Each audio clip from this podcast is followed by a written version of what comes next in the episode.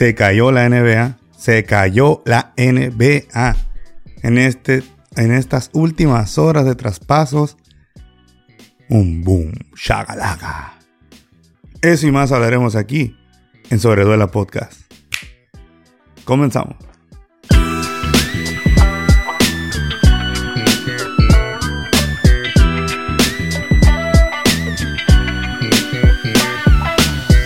Hola, ¿qué tal amigos? ¿Cómo están? Bienvenidos a otro episodio de Sobreduela Podcast. Yo soy el Proflino y antes de continuar te invito a que te suscribas al canal de YouTube, active la campana de notificaciones, dale like a todos los videos, dale like, like, like, like. Síguenos en, en Spotify también y compartan. Métete a Spotify, dale seguir y suma una estrellita, eso nos ayudaría muchísimo. También síganme en, Facebook, Facebook, entonces la página de Sobreduela, en Instagram de Sobreduela y en el TikTok de Sobreduela. En todas mis redes sociales estamos subiendo contenido de podcast. Y este podcast es de la NBA. Empezamos a hablar de la NBA. Espero que también lo apoyen. Nos ayudaría muchísimo y que comenten qué piensan de esta locura de traspasos que hubo en la NBA. Yo creo que la más loca que a mí me ha tocado desde que veo la NBA, desde que estamos subiendo podcast, contenido. Es algo extraño. muy, muy extraño. Ahorita vamos a hablar de Kevin Durant a los Phoenix Suns. Kyrie a los Mavericks. Nets en reconstrucción. El Sammy va a estar feliz con el dueño de los Golden State Warriors porque regresa Gary Payton Jr. Eso y más hablaremos ahorita. De hecho, aquí tengo en el celular todo lo que fue los traspasos. Me he puesto aquí a leer un poco. Equipos a tres bandas. Un sinfín de cosas que está aquí en la NBA Qué locura, qué locura. Rapidito vamos a hablar de algunos. Rapidito, rapidísimo. Por ejemplo, los Clips y los Hornets. Mason Plumlee, no, perdón, los Clippers, los Clippers. Adquieren a Mason Plumlee, que viene de Charlotte. Y mandan los Clippers a Reggie Jackson y una segunda ronda del draft. Que recalca en los Hornets. Uh. Bueno, habíamos hablado que los Clippers se necesitaba un grande. Yo creo que ah, está bien, está bien. Los Spurs y los Pelicans. Los Spurs mandan a Josh Richardson a los Pelicans. A cambio, disculpen si no se pronuncia algunos nombres, la verdad. Devon Graham y cuatro segundas rondas. Bueno, segunda rondita. Pudiera venir un rojo al draft. Cuidado, cuidado, cuidado, cuidado, que ya ha pasado. Los Lakers y Magic, a ver, nos vamos a adelantar un poquito, ¿no? Los Lakers mandan a Patrick Beverly al Magic por Mubamba. Ahorita vamos a hablar de eso. Los Grizzlies, los Grizzlies, los Memphis Grizzlies. Bueno. Los Rockets y los Clippers aquí también hicieron un movimiento. Los Rockets mandan a Eric Gordon a los Clippers, un veterano. Y se hacen de los servicios de John Wall. Los Rockets. Vuelve John Wall a los Rockets. ¿Qué quizás Quizá los Rockets lo corten. Muy probablemente, no lo sé. Pero de seguro John Wall encontrará un equipo donde jugar y no pasa nada, ¿no? Y también los Grizzlies mandan a los Rockets a Danny Green y tres segundas rondas a los Clippers. Mm. Salieron ganones los Clippers aquí, ¿eh? Salieron ganones los Clippers. Y consiguen a Luke Kenner por parte de los Angelinos. No lo sé, no lo sé. Creo que Grizzlies no obtuvo mucho en este mercado. Los Hawks y los Rockets. Los Hawks mandan a Justin Holiday y Frank Chaminsky a Houston por Harrison Matthews y Bruno Fernando. Vamos a ver, no, no nada sorprendente yo creo, ¿no? Aquí, bueno, este me lo voy a guardar para el final. Los Nuggets y Clippers. Uh, aquí sí está algo interesantillo. Los Nuggets mandan a Bones Hillan. Bob, Bones Hillan. A los Clippers. Y dos segundas rondas del draft. Mm. Los Clippers están asegurando algo cuando menos. ¿eh? Segunda rondita que... No suelen ser... No suele salir algo. A veces hay robos a veces no. Bueno, vamos a, si escuchan alguna vocecita por el fondo, es que estoy viendo el juego de los bueno, estoy grabando y estoy aquí pelando ojo al juego de los Bucks de Milwaukee y Los Ángeles Lakers. Hasta el momento va ganando Milwaukee. Cuando salga el podcast, pues ya sabrán el resultado. El Thunder y los, los Thunder mandan a Darius Beasley, Beasley creo que se pronuncia, y los Suns a cambio de Derek Sarik y una segunda ronda. Mm, pues los Suns buscando reforzarse después del cambiazo que hicieron. Blazer, Hornets y Sixers. Los Blazers hacen de los servicios de Matthew Thibault. Los Sixers se hacen con Jalen McDaniels y, híjole, este sí está. No, hombre, no lo sé pronunciar. Sorry con excuse me. Y los Hornets pues consiguen varias rondas del draft. Muchísimas rondas. Nada relevante hasta el momento, ¿no? Los Celtics, los Celtics se hacen con Mike Muscala a cambio de Justin Jackson y dos segundas, de segundas rondas del draft. Mm, seguimos. Los Raptors hicieron cambios de pivot. Se hicieron con Jacob Pollet a cambio de Kim Birch. Y una selección protegida de primera ronda del draft 2024. Y dos futuras selecciones de segunda ronda. Segunda rondita, segunda rondita. Nos estamos acercando a lo meramente. A lo... Uh, permítanme, seguimos buscando. Porque antes voy a hablar de el dueño de los Golden State Warriors. Vamos a ver. Golden Golden State Warriors. Ah, espérenme. Permítame, permítame. No se me desespere, no se me desespere que estoy buscando la información para llevársela lo más acá posible. Vamos a ver. Vamos más del mero, mero que subió la información. Alguien que está súper feliz de esto, mega feliz. Ahorita le voy a decir quién está súper, súper feliz por este cambio. Muy, pero muy feliz. es más, lo voy a leer así. Bombazo en Golden State. Bombazo. Bob Myers es el amo. Lo dice así el buen Sammy del vacilón de la NBA. Shout out para el Sammy. Sammy, yo sé que estás extasiado por esta bomba. Feliz, contento ya te vi con tu jersey de los Golden State Warriors cuando enfrenten a los ositos, a los ositos de James Run. Dicen que todos volvemos donde somos felices y, y los Golden State Warriors recuperan a Gary Payton Jr. Y envían 5 uh, picks de segunda ronda. 5 picks. 5. 5 picks. Eso es demasiado, demasiado. Aquí está nada más y nada menos. Los Warriors recuperan a Gary Payton 2 y ponen en curso a Kevin Knox y 5 segundas rondas a los Portland Trail Blazers. Ahora sí vamos a hablar de este cambio. Yo creo que este jugador nunca, nunca, jamás se debió haber ido de los Golden State Warriors. Se debió haber quedado.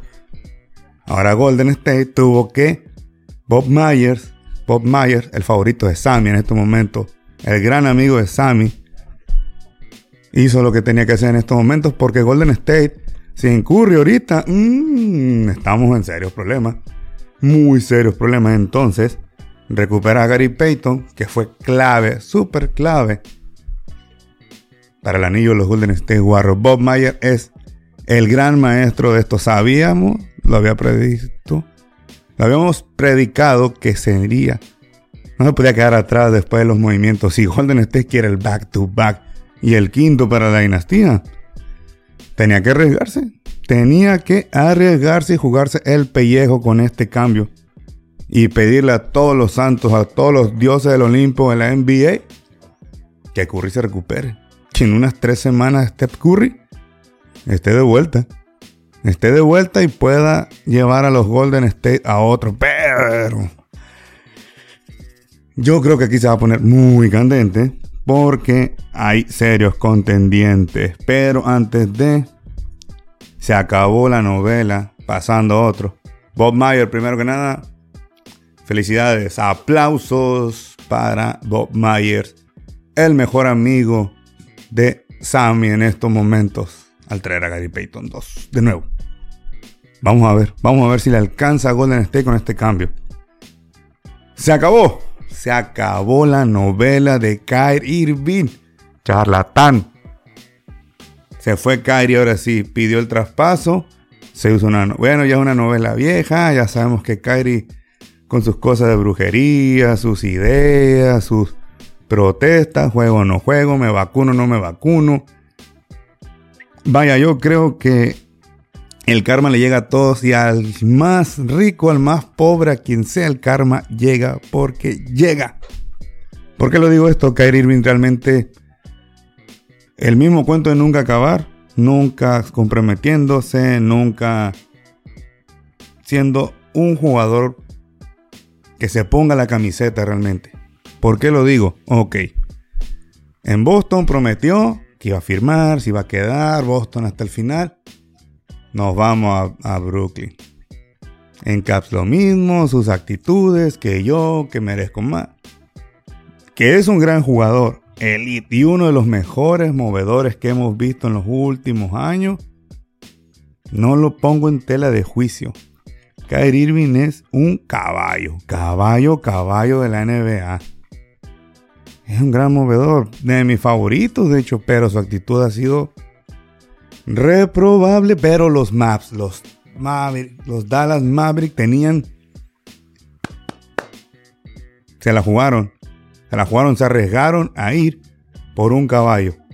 Y obviamente el dueño de los Nets no iba a premiar a un jugador como Kyrie diciéndole, ah, sí, sí, claro, te voy a mandar a los Lakers, gánate un anillo, lleva Lebron otra tierra prometida, aumentale su legado, aumenta el tuyo. No, señor, dijo. Usted se va a Dallas, le guste o no. Y Mark Cuban dijo, tómalo, toma mi dinero, llévatelo, llévatelo, llévatelo, llévate mi dinero por Kyrie Irving. Llévate lo que quieras por Kyrie Irving. No me importa, no me interesa. Llévatelo, llévatelo. Llévate todo Dallas si quería. Menos a Luca Doncic. Que ahora Luca pues tendrá ese segundo escudero que necesitaban, pedían, pero... ¿Podrán jugar a todos juntos? ¿Ustedes creen? Comenten aquí, comenten aquí en, el, podcast abajo. ¿Ustedes creen que Kyrie Irving y Luka Doncic van a poder jugar juntos? Los dos no defienden, no son grandes defensores. ¿Son grandes ofensivos? Sí. ¿Suman puntos los dos? Sí. ¿Arman juego? Sí. ¿Son caballos? Sí. Pero son dos bases que necesitan la bola. Y ahí baja la defensa. Es algo que se está criticando, analizando. Y da mucho de qué hablar. Habrá que verlos juntos en cancha. Porque no vas a poner en la banca al caballo que es Luka Doncic. Y Kyrie Irving no lo trajiste para tenerlo de sexto hombre. Y no creo que quiera Kyrie Irving jugar de sexto hombre. Ni en la banca siquiera. Pero entonces aquí viene la incógnita. ¿Cómo vas a reforzar tu defensa con dos caballos que no defienden y dos jugadores que quieren tener el balón. ¿Aceptará Kyrie Irving ser el segundo? Lucas no lo va a soltar y son de temperamento. Kyrie Irving comprometido, centradito, enfocado. Sin su locura, aguas. Luka Doncic regularizando también esas emociones, temperamento que tiene, que hablan mil pestes de él Puede que sí, puede que esto funcione. Se la tenía que jugar Dallas. Mark Cuban ya quiere ganar, le urge. Es un equipo contendiente al título y que dijo, ya, ya, yo ya necesito ganar, yo necesito esto. Vamos por Kyrie. ¿Y qué ofrecieron? Miren, Kyrie Irving puso rumbo, dice aquí, con Mark, Marquis Morris. Y los Mavericks, eso recibe Dallas. Y los Brooklyn Nets obtienen a Dorian Finney, Smith, Spencer, Dinwiddie, una primera ronda y dos segundas rondas. Yo creo que Nets ya dijo, hay que reconstruir, que se vaya. Bueno, en esos momentos, no porque en la madrugada todos nos agarraron con Nos agarraban con, las, con los cachetes en la almohada, tirando el, la saliva, porque nadie lo veía venir, yo creo. Nadie lo veía venir. Nadie lo veía venir. El cambio que se venía después con los Nets. Pero antes de pasar con los Nets y los Suns y Kevin Durant, hay que hablar de los Lakers, Jazz y los Timberwolves. Los Lakers van a adquirir a DeAngelo Russell y a los aleros Malik Beasley y Jared Van Los Timberwolves reciben a Michael Conley, a la escolta Nickel Alexander Walker y tres segundas rondas del draft, que también absorben a Westbrook, que probablemente sea el buyout de aquí. Lo corten, lo corten, pero hay gente, hay gente que está interesada en Russell Westbrook, así que habrá que esperar un momentito. También se quedan con Damian Jones, Juan Toscano, Juanito Toscano se nos fue. Lástima, lástima Juan Toscano, pero bueno. Tampoco es que los Lakers con Juan Vaya, tenían que hacerlo. Alguien tenía que mandar y cuántos canos fue de los elegidos. ¿Y qué más? Una primera ronda de los Lakers. La de 2027, con protección. Si es un pick 5 o más bajo, será directo para los Jazz. Y si es 1 o 4, también. Pero pasará a ser una segunda ronda para hacer hueco en el traspaso. Y los Timberwolves han cortado a Brian Forbes. Westbrook. Russell Westbrook. Por fin, por fin los Lakers se hicieron de Russell Westbrook. Westbrook creo que fue un jugador que soportó mucho, que siempre estuvo en el ojo del huracán, lo culparon de mil cosas. Mira, toda la culpa la tenía Westbrook. Lo que era Miguel Ayuno en el América, Russell Westbrook era ahí. Todo es culpa de Westbrook, todo es culpa de Westbrook. Westbrook es esto, Westbrook aquello. Debo aceptar algo que analicé, pensé, escuché, leí, y sí es cierto. Russell Westbrook, ¿saben qué hizo? Aguantó la presión. Le aplaudo a Russell Westbrook el haber aguantado la presión de los medios, la presión en redes sociales, la presión de los fans. Russell Westbrook supo manejar la presión como un profesional. Me atrevo a decir mejor, incluso que LeBron James. Westbrook estuvo al pie del cañón, o se fue, aceptó roles, estaba aportando juegos en que LeBron no estaba. Westbrook respondió desde la banca, desde su rol, pero no lo querían en Lakers. Buscaron las mil y un formas de que se fuera. Hasta que lo lograron. Hasta que lo lograron. Y hay equipos interesados como Chicago, Miami. No recuerdo otro equipo por ahí que lo quiere, pero es mercado Russell Westbrook. Aún en Clippers, los Clippers, imaginan los Clippers con Westbrook. Como ha venido jugando aquí en Lakers, ah, con Kawhi Leonard. se pone interesante la fiesta en Los Ángeles, se pone interesante. Se, me agrada, me agrada. Se puede, bueno, si llega, si llega Russell Westbrook, que la conferencia oeste si por sí ya era competitiva, se está poniendo más sabrosa. ¿Qué pensará ya Moran? ¿Qué pensará ya Moran? Bueno, este podcast ya se hizo un poco largo, ya es algo que no quiero aburrirlos, pero se viene el bombazo. ¡Bum, shakalaka! Kevin Durant a los Phoenix Suns. Primero que nada, el dueño y le supo premiar a KD su lealtad, su profesionalismo, aunque ya pidió una vez el traspaso, no se fue, se quedó. Pero no hizo locura, no hizo otro tipo de cosas como Kyrie. Ah, él sí lo premió. Me quiero ir a Phoenix. Escuchó la oferta de Phoenix y se fue. Con Kyrie había mejores ofertas, pero el señor dijo, no te vas, no te vas a ir a los Lakers, no por el momento. Así que a KD lo premiaron muy bien. Le fue bien a Kevin Durant. Y ahora sí que Phoenix, igual que Dallas, corrió el riesgo. Está corriendo el riesgo Dallas. Corrió el riesgo. Por cierto, antes de continuar, hubo un fichaje que se me estaba escapando. Brian Thomas de los Lakers, el grande que estaba jugando bien, se fue a Denver. Yo creo que ahí los Lakers les falló. Yo no estoy muy de acuerdo en eso. Estaba jugando muy bien. Creo que pudo haber sido el centro titular. AD al 4. Llegó AD, le cortaron el minuto, no estaba contento. Chao, bye. Por Mobamba, que no estaba jugando. En fin, lo hablaremos después. Veremos, veremos el tiempo. Por el momento, no me gustó ese cambio a mí. A mí no me gustó, pero bueno. Volviendo al tema de Kevin Durant. Kevin Durant se va a los Phoenix Suns junto a TJ Warren y, y Phoenix.